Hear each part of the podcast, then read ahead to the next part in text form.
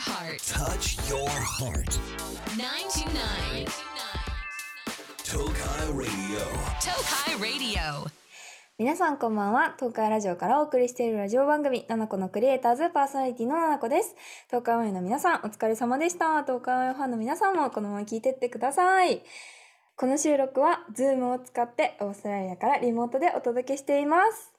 はい、こちらはですね、あの、オーストラリアにいるナナコです。オーストラリア2週目のあの放送になっております。この放送されてる頃、10月やろ ?10 月にはもうなんか、うん、帰りたい。おじいちゃんに会いたいとか言ってるかもしれないんですけど、今はね、すごい楽しい気分で、あの、毎日弟と電話しながら生きてます。弟めっちゃ電話かけてくんだけど、弟めっちゃ寂しがってて可愛い。えー、今日はね、オーストラリアで過ごす私の一日とかをちょっと話そうかなって思うんですけど、そう、私はね、今すごく健康的な生活をしています。もう久しぶりの学生ですよ。学生をしているので、毎日月曜日から金曜日まで学校に行ってるんです。語学学校にね、月、火、水、木、金で学校行って、土日休み。っていう、だから放課後もあるし、学校前もあるし、だから毎日、このクラスメイトもいるし、隣の席っていう概念もあって、もうマジで楽しい。本当に青春感じちゃう。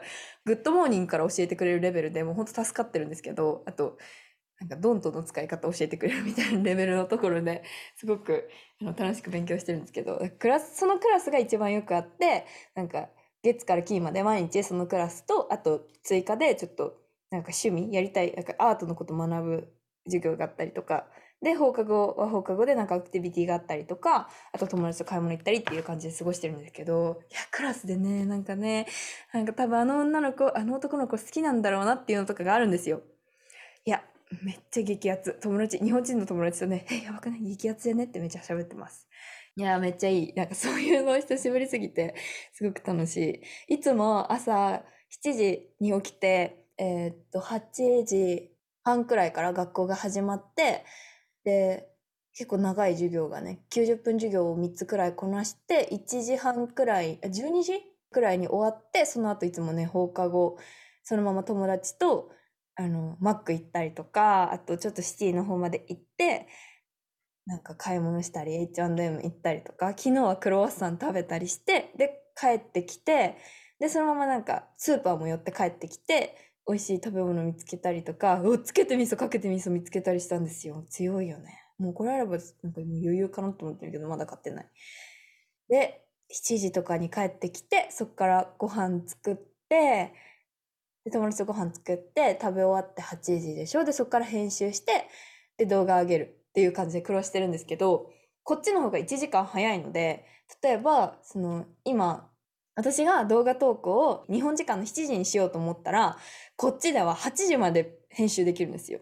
だからね、深夜投稿系 YouTuber の私としては本当に助かってて、いつも11時とかまで編集してあげたらさ、いつも日本だったら11時になっちゃうじゃん。でも、ここはね、時差があるから、11時にあげようと思っても、日本時間は10時だから、ちょっといい時間にあげることができて、とてもいい。なんか1時間長くなったような気分ですね。期限とか守れない女、寝坊する女にとっては素晴らしくいいところだなっていう感じです。とっても楽しく生活しております。そう、この後もね、今日は午後授業なので、あと2時間後くらいには学校に行って、また、あの、今何話してるかな？今、不定詞か、不定詞の勉強を英語でするっていう、先生が英語で不定詞のあの説明をするっていうの世界に行くんですけど、とても楽しく勉強しております。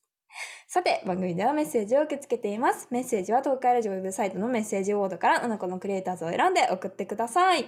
X ではハッシュタグ7個ラジオ、7個はひらがな、ラジオはカタカナをつけてポストしてください。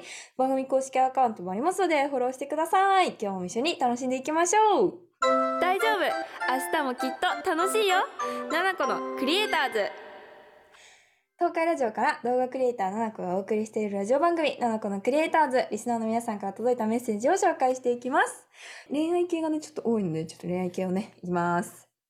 東京都納豆巻きが大好きなゆまさん。ななこちゃん、リスナーさんこんばんは、こんばんは。自分は復縁したい元恋人との価値観の違いで気まずい関係になってしまっています。それは相手が異性と二人でライブに行くというものです。嫉妬深い自分はなかなか許せず、素直にそのことを話しましたが、相手も好きなアーティストのライブのライブに行くので譲れず平行線。人生で一番大好きですが、なんとも険悪な雰囲気になってしまいました。どうしたらいいでしょうかご教示いただけますと幸いです。ということで。これ難しいよね。確かに。でも私も、確かに電波のライブは電波好きな人と行きたいから、なんかその人が、あの男の人だったとしても、うわ、めっちゃいいですよねって喋喋って行きたいなっていう気持ちは確かにある。うん。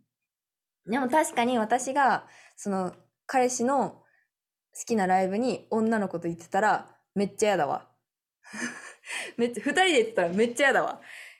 えー、なんかでもそういうところ価値観って本当に大事だからさ、わかんない。その、その相手が元恋人で復縁したいって言ってるから、そのどういう理由で復縁したいかとか、どのレベルで復縁したいかにもよるけど、私は自分の価値観が合う人とじゃないと自分を苦しめることになるから、結局自分の人生を生きるためには、なんか、自分の価値観と合わない人はちょっと人生必要ないかなって思っちゃうかな。その復縁したい理由によるかも。なんかそれが執着とか、その人をまた好きにさせたいみたいな、そういう気持ちならば、なんか、もうその人じゃなくていいんじゃないって思うし、そこが合う方がいいんじゃないって思うし、でも、そこをねじ曲げるとかもう変えてでも、その険悪な雰囲気になってでも戻りたいなら戻ってもいいとは思うけど、でもその付き合う前って正直何でも話せる状態だと思うんだよね。うん、こういう価値観を。でも元恋人だけど、これが元恋人だとしても、あの今新しく好きな人だとしても、こう何か新しく関係を作っていく段階でもあると思うからさ、一旦リセットして。うーん、なんか言えることははっきり言って、自分に合わないなら合わないって思っちゃってもいいんじゃないかな。例えば、私だったら付き合う前に絶対に、もう付き合ったら絶対聞けなくなるから、今まで、なんかどういう、なんか元カノいたかとか全部聞く。付き合う前に。元カノの話とかもう絶対付き合ったら私もう聞けないからめっちゃイライラしちゃって。元カノの話とか、なんか、なんで？とか、なんか、復縁したことある？とか、なんか、な、あ、やばい、お腹鳴った。復縁したことある？とか、なんかそういう話とかもしちゃうから、その価値観のすり合わせ、そのなんかどっから浮気とかも聞いちゃうから、なんかそこで合わないって思って、その自分を大切にできない、自分を犠牲にしてまで付き合う必要があるのかっていうことはちょっと考えた方がいいかもしれないなと思いましたが、でも、うん、そうだよね。難しいよね。なんかライブってなんか趣味だからな。なんかある程度やっぱり自分の人生を豊かにするために必要だなとも思うから、うん、自分の気持ちも大切にしつつ、相手の気持ちも確かにわかるなっていうところも譲りつつちょっとずつ大人になっていったらいいんじゃないかな。なんかね、すべてをね、すり合わせようとしてもね、他の人間だから無理なんだよね。恋人って。だから他の生物だもんって思ってて、まあ違う考え方もするよな。でもまあそういう人間だよっていうくらいの距離感の方がうまくいく気がする。友達とは喧嘩しないけどさ、彼氏とかは喧嘩するじゃん。それは彼氏に全てを求めすぎてると思うから、まあその部分は友達に求めて、その部分は彼氏に求めようみたいな感じで、あの、なんかいい感じに求めすぎない、全てを理想的な人を作ろうとしすぎないのも大事かなと思います。え、どうなんだろう。難しいね。次、水星、猫ちゃん、18歳だ。バイト先の先輩で気になる人がいます。インスタの DM は向こうから来ることが多かったり、バイトで一緒になるとよく話したりするけど、休みの日に会ったりすることはないです。からかわ、やば、めっちゃお腹鳴る、どうしよう。からかわれてるだけなのかなっていう、えー、お便りなんですけど、いや、18歳か。やばいな。そう、なんかね、この留学生活中に、やっぱ年下の子がめっちゃ多くて、25歳のその友達もいるんだけど、年下が多いの。22とか、20歳とか、21とか、で16歳とか、高校生とかもいて、その子ともさ、このやっぱ日本の絆でさ、やっぱめっちゃ仲良くなるし、タメ口で話したりするわけよ。全然年も違ったりするんだけど、住んでる年も。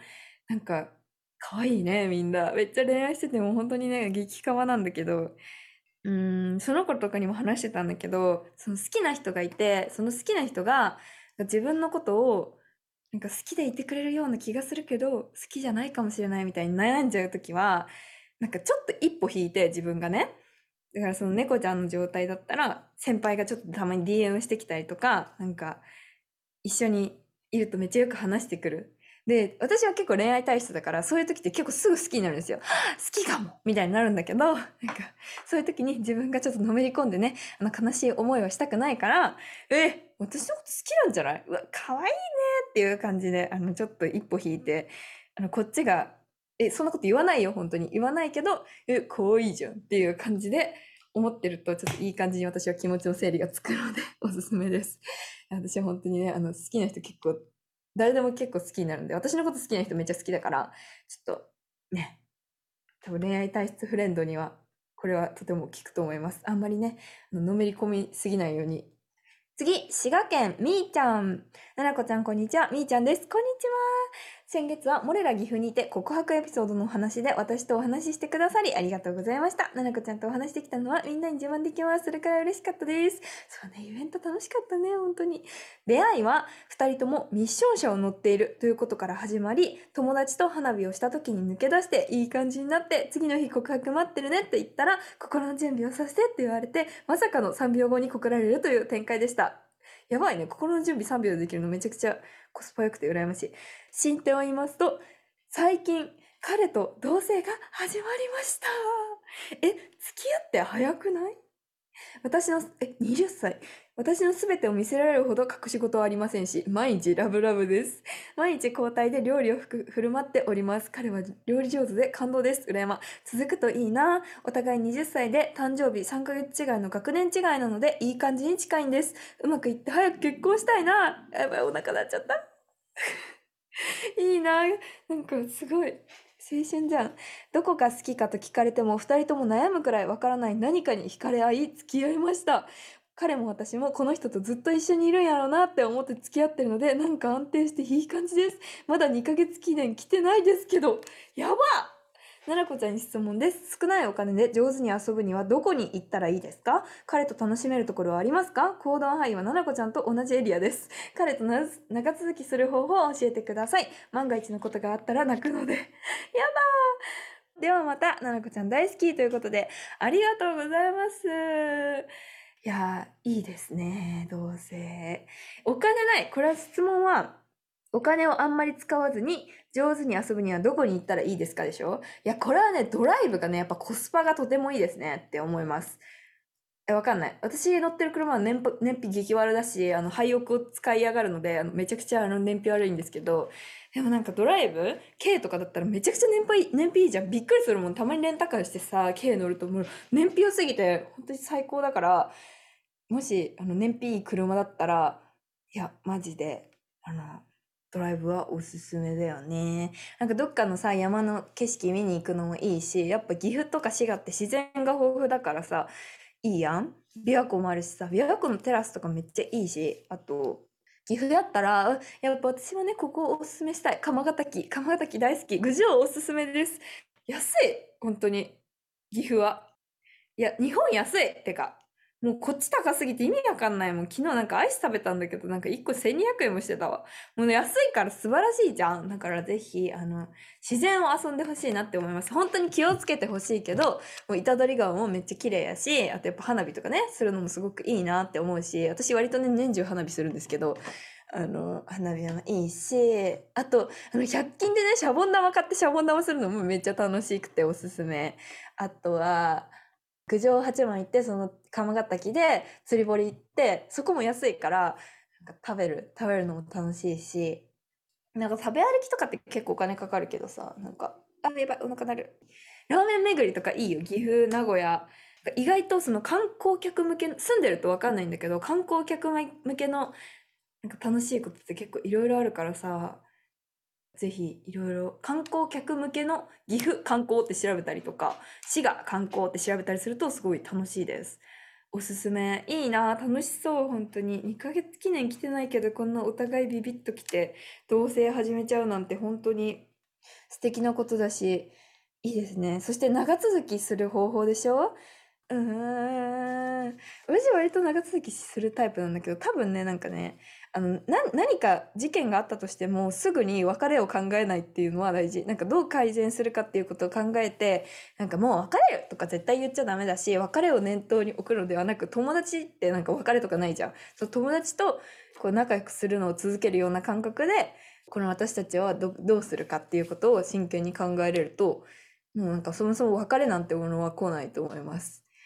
そうだね。あとなんかやっぱ好きでいてもらうためには、ちゃんと自分がずっとかわかわいいとか、なんか自分の魅力を磨いていくことも大事だし、新しくそこの彼氏とだけじゃなく他の友達と遊んで何かね新しいことを仕入れるのも大事だと思うからあんまり彼氏彼氏彼氏にもなりすぎないっていうのも私は結構大事だなって思ったりしてるかな。という感じですかね。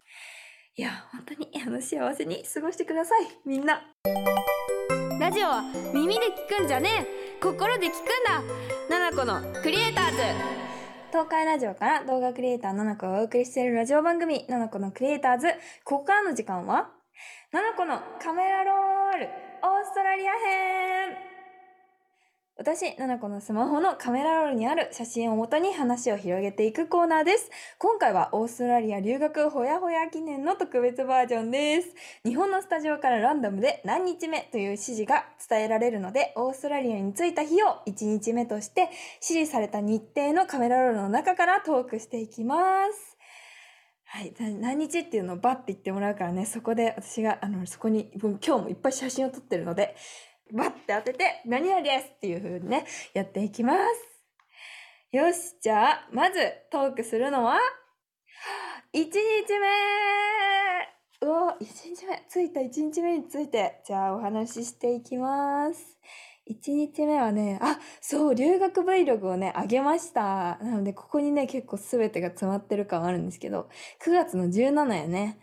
えーっと、うわー、なんか、エモまず私は9月の16日のに、あの、セントレアから出発して、マニラ、あの、フィリピンのマニラで、あの、7時間乗り換えがあったのね。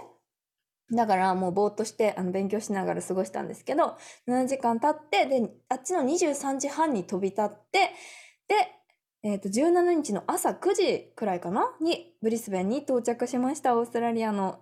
いや、マジでね、荷物多すぎだし、もう荷物届かなすぎて本当に怖かったです。届いたんだけど、ちゃんと。で、もうまずやっぱオーストラリアの外にバッて出た瞬間に、もうすごく景色が綺麗すぎてびっくりしたので、その写真にしようかなってか動画なんだけど、こっちね、まず紫外線というかもう光が強いの眩しい。激眩だから、なんかすべての解像度、画質がいいんですよ、世界の。すっごい遠くまで見えるの。そしてもう空気がもうカラッカラに乾燥してるのね。もう本当に毎日鼻血出してるレベルで、もうめちゃくちゃ乾燥してるから、もうすっごい遠くまで綺麗に見えるから、もうなんか景色がいいです。空の色もすごく青くて綺麗で、じゃあ初めて見た空港からの景色、駐車場なんだけど、めっちゃ遠くまで綺麗に見えるっていう写真にしようかな。スクショだからちょっと画質落ちるけど、めちゃくちゃ良かったですね。で、量も、量もね、なんかすごい上の方にあるから、私、すごい上の階だからめっちゃ景色良くて、毎朝もうめちゃくちゃ照らされながら起きてて、いう感じかな。なんか、でも一日目めっちゃ行動しまくってるからさ、夜景も見に行ったし、セブンも行って、辛ラーメンも買ったし、ガソリンスタンドとかもなんかちょっと見に行ったし、学校の近くまで夜景見に行ったりとかして、めっちゃいい、いい。じゃあ2枚にしよう。2枚、2枚出しちゃおう。めっちゃ景色綺麗です。っていう感じかな。本当に楽しい。楽しい、楽しかった、1日目も。でも1日目は不安すぎて Vlog 全然笑ってないんですよ。2日目からめっちゃ楽しかったけど、ぜひ Vlog も見てください。じゃあ次 !9、9。これもうめっちゃ話したかったんですよ。この日は学校のアクティビティであのホエールウォッチングに行きました。初めてクジラを見に行きました。オーストラリアってクジラ見れんだねっていうことでね、あの行ってきたんですけど、シーワールドっていうなんか、あの遊園地があって、その遊園地の中のアクティビティで、もうでっかい船に乗って、みんなでもう荒波をもう乗り越えて、ホエールウォッチングに行ったんですよ。だからそこでね、クジラを見ました。だからクジラの写真にしとこう。あ、でも画質悪いな。え、動画の方がいいかもしれないから動画にしよう。ちょっとこれ動画に、動画をね、ツイッターに載せるのでちょっと見てください。そう、見ました。クジラ。めっちゃ大きくて、なんかもう飛んでバーンって落ちたりするの。もういっぱいいるの、クジラ。で、なんかもうバーってあのさ、頭からさ、あの水ビャーって出したりしててさ、とっても楽しかったんですけど、もうこんな荒波見たことないレベルで、もうめちゃくちゃ酔ってみんなめっちゃ吐いてて、私もうもう喉まであの来ました。胃液が。でも、あの、ギリ耐えて、もうあとはずっと寝てましたっていう感じかな。めちゃくちゃ楽しかったけど、楽しかったし、人生でこんな経験することないなって思ったけど、もう一回でいいかもっていうレベルにとてもあのしんどかったです。以上、奈良子のカメラロールオーストラリア編でした。大丈夫明日もきっと楽しいよナナコのクリエイターズ今日の放送いかがでしたでしょうか？あちょっとこれ話しておきたいんだけどね本当にめちゃくちゃ楽しい。本当にすごいいいとこだけどもう日差しがエグすぎるからみんなもしオーストラリア来る時があったらもうめちゃくちゃ全力で紫外線対策してください。本当に木漏れ日が激安。気温は寒いのにもうなんか焼かれるような気分なのでみんなあの日焼け対策はねしっかりね。そして今日のステッカー当選者はみーちゃんです。おめでとうございます。奈々子からのお知らせです。奈々子の本、可愛いの魔法、奈々子ファーストスタイルブック発売中です。そして、ルルシャルムからアイシャドウパレット、ムックボン、リップが出ています。さらに、ゾフトのコラボアイテム、メガネやサングラスが発売中。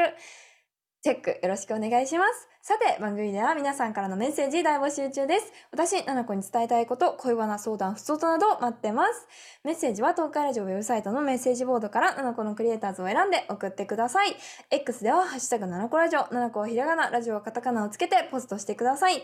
番組公式アカウントもありますので、フォローしてください。それではまた、私とは来週この時間にお会いいたしましょう。あ、やばい、英語で締め、どうしよう。See you. バイバイ。